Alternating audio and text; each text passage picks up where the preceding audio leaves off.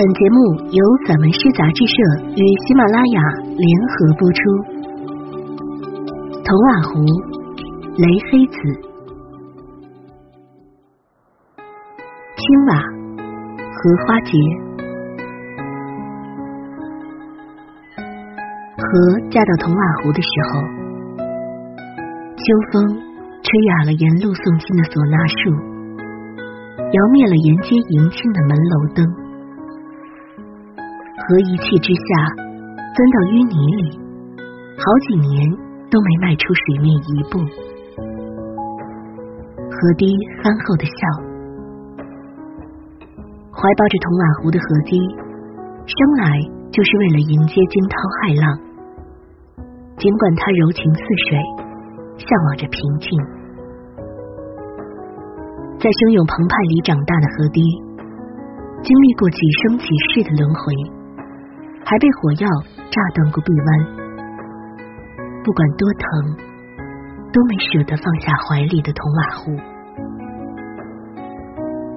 水草把铜瓦壶的怀抱给河让了又让，水草把铜瓦壶的怀抱给河让了又让。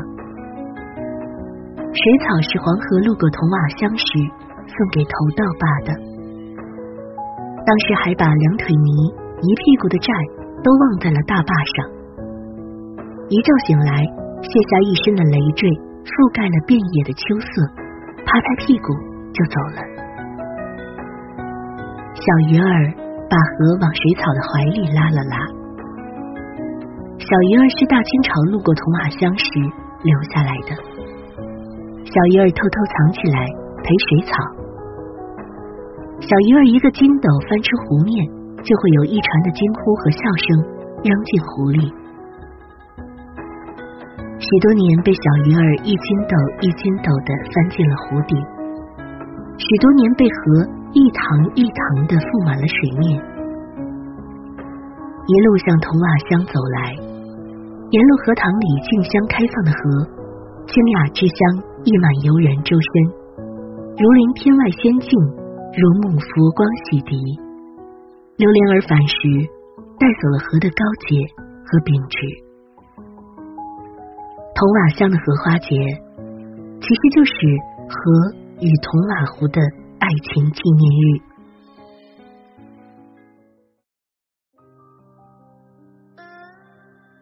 铜瓦失踪的庙宇。黄大王庙在铜瓦湖的肩膀上，是铜瓦乡为黄河安澜修建的庙宇，已经走失了很多年。铜瓦乡是东坝头的乳名，很多年前的一个深夜，从地图上被抹去了。东坝头是个头枕黄河而卧的小村镇，隐姓埋名，呵护着黄河文明史上的一个伤口。黄佑偏居庙内一隅，庙宇失踪，但黄佑从来没有离开过铜瓦湖。黄佑不会胡渣指人，但却是给人梦想的高手。神低的黄佑时常蹲在黄大王庙曾经睡觉的地方，呆呆的仰望着星空，这是他每天必进的晚餐。而后，黄佑便会背着手。驰出于红薯秧和芝麻杆的密丛，反思着冥顽不灵的拜年。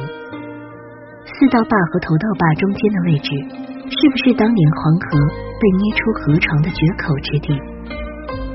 二道坝和三道坝那天夜里在干什么？到底又是谁冒充他到大王庙里烧香跪拜？一次居心叵测的拜年。黄大王庙失踪，黄河离家出走二十余载，足迹一并十府四十州，播撒了四千五百万余亩灾难，也没有觅到庙宇的蛛丝马迹。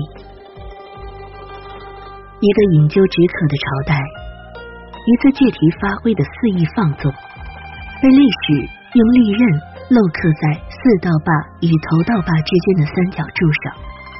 宛若一柄重剑，空留在曲柳与苍白之间，摇摇欲坠的楼台，又何尝懂得妙语其实就在人心？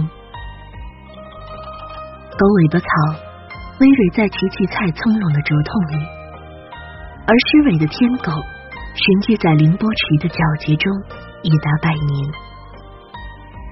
龟裂的胶泥地，如同撕心裂肺的小纸人；泥泞的爱情，身着灵光烁烁的铠甲。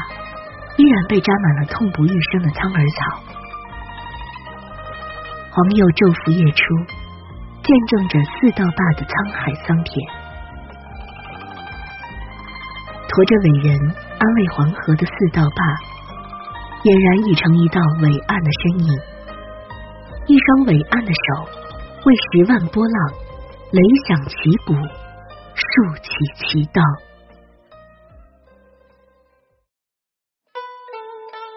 明瓦玲珑仲秋，秋风吹响芦笛的时候，铜瓦乡梦回故乡。阳光走家串户的时候，故乡用河东岸被冲塌剩下的半截大坝，给自己起了个温暖的名字——东坝头。黄河每天都会路过东坝头。都会来到铜瓦湖小憩片刻，都会给人讲起铜瓦乡的无辜，当然也会把铜瓦湖的日新月异讲给接下来路过的田间地头听，讲给湛蓝壮阔的大海听。铜瓦乡与铜瓦湖团圆的中秋夜，芦苇花打扮的梦幻一样，坐到村里所有人家的屋脊房头，美轮美奂。遇上三竿了，人们还舍不得打开月圆夜的门。清晨，鸡计花在另一个庭院的石阶旁，身着新染的紫罗裳，轻轻摇曳，等待着玲珑的露滴。而田青，这位苗条高挑的姑娘，早已在河滩深处，踏着笛声，载歌载舞。她细长的眼角舒展，开心如月钩，初上紫薇花。她骨节奇美的手指搓开缕缕阳光，崩落出一捧捧娇脆的笑声。塞满田鼠的口袋，灌满鼹鼠的袜筒，各养了青蛙的脚底板，刺激着村头老槐树的神经，让老槐树手里牵着的犟驴打起一连串喜庆的响鼻儿。倔强的绿豆说什么都要把第一条梳开的发辫留给铜马湖。矜持的黄豆使劲绷着高兴的嘴唇，不让一粒自己走丢。豇豆用长长的头巾把笑逐颜开的红脸蛋包裹严实。乐开怀的黑豆把夜晚挤压的不能再扁，显摆似的向老牛投送自豪的眼神。这些玲珑心的女孩子都卯着劲儿，要给欣欣向荣的铜瓦湖一秋五颜六色的惊喜。福瓦第五季，祈祷被春天乘船的倾倒进铜瓦湖里，被秋天乘网的打捞。铜瓦湖是黄河走到铜瓦乡时。无心的一次打盹，砸出的波，盛满了母亲样的愁绪和担忧。船桨摇在浓绿的睡梦里，桨头的涟漪如同荷叶的颤音，向梦外推送着一波又一波的凝思。每到冬天，铜瓦湖便会把一年里最重的伤拿出来晾晒。让孩子们握着冰刀，一遍又一遍的划割，裁剪成漫天的雪花，把铜瓦湖打扮的如同穿着婚纱的丽人。那些红尾巴的鲤鱼再也不用担心过冬的衣裳，那些雉鸡和鼹鼠全都躲在婚纱里装伴娘。那些没有必要明白的人生思考，都流到地表，让他们自行枯萎。那些不小心掌握的人生哲理，都深藏到地下，给他们足够的时间去筹办一次绽放。清晨是穿着睡衣来的，打了一碗豆沫，就把整个上午让给了盘古。一些风穿着棉袄，扭动着白菜的腰肢，把冻坏的冰凌都剥离菜根，去陪同枯萎的思绪。蜡花树在坝上，把所有对铜瓦湖要表白的话，一朵朵都挂在了枝头，让你无从辨认哪一朵是清高的黄昏，哪一朵又是低调的午夜。有缘的和无缘的叶子，都不让他们打开窗户，更不让他们推开绿，把故意打翻的那一盘盘故事，让四季之外的季节绑出湖底。一个铜瓦乡从未体验过的季节，光着脚来到铜瓦湖的沙滩，在渔网边蹲下身来。华瓦无声之歌。三月是鞠着躬来到河边的，把河床衬托的无比高傲。铜瓦湖因此。而显得那么温文尔雅。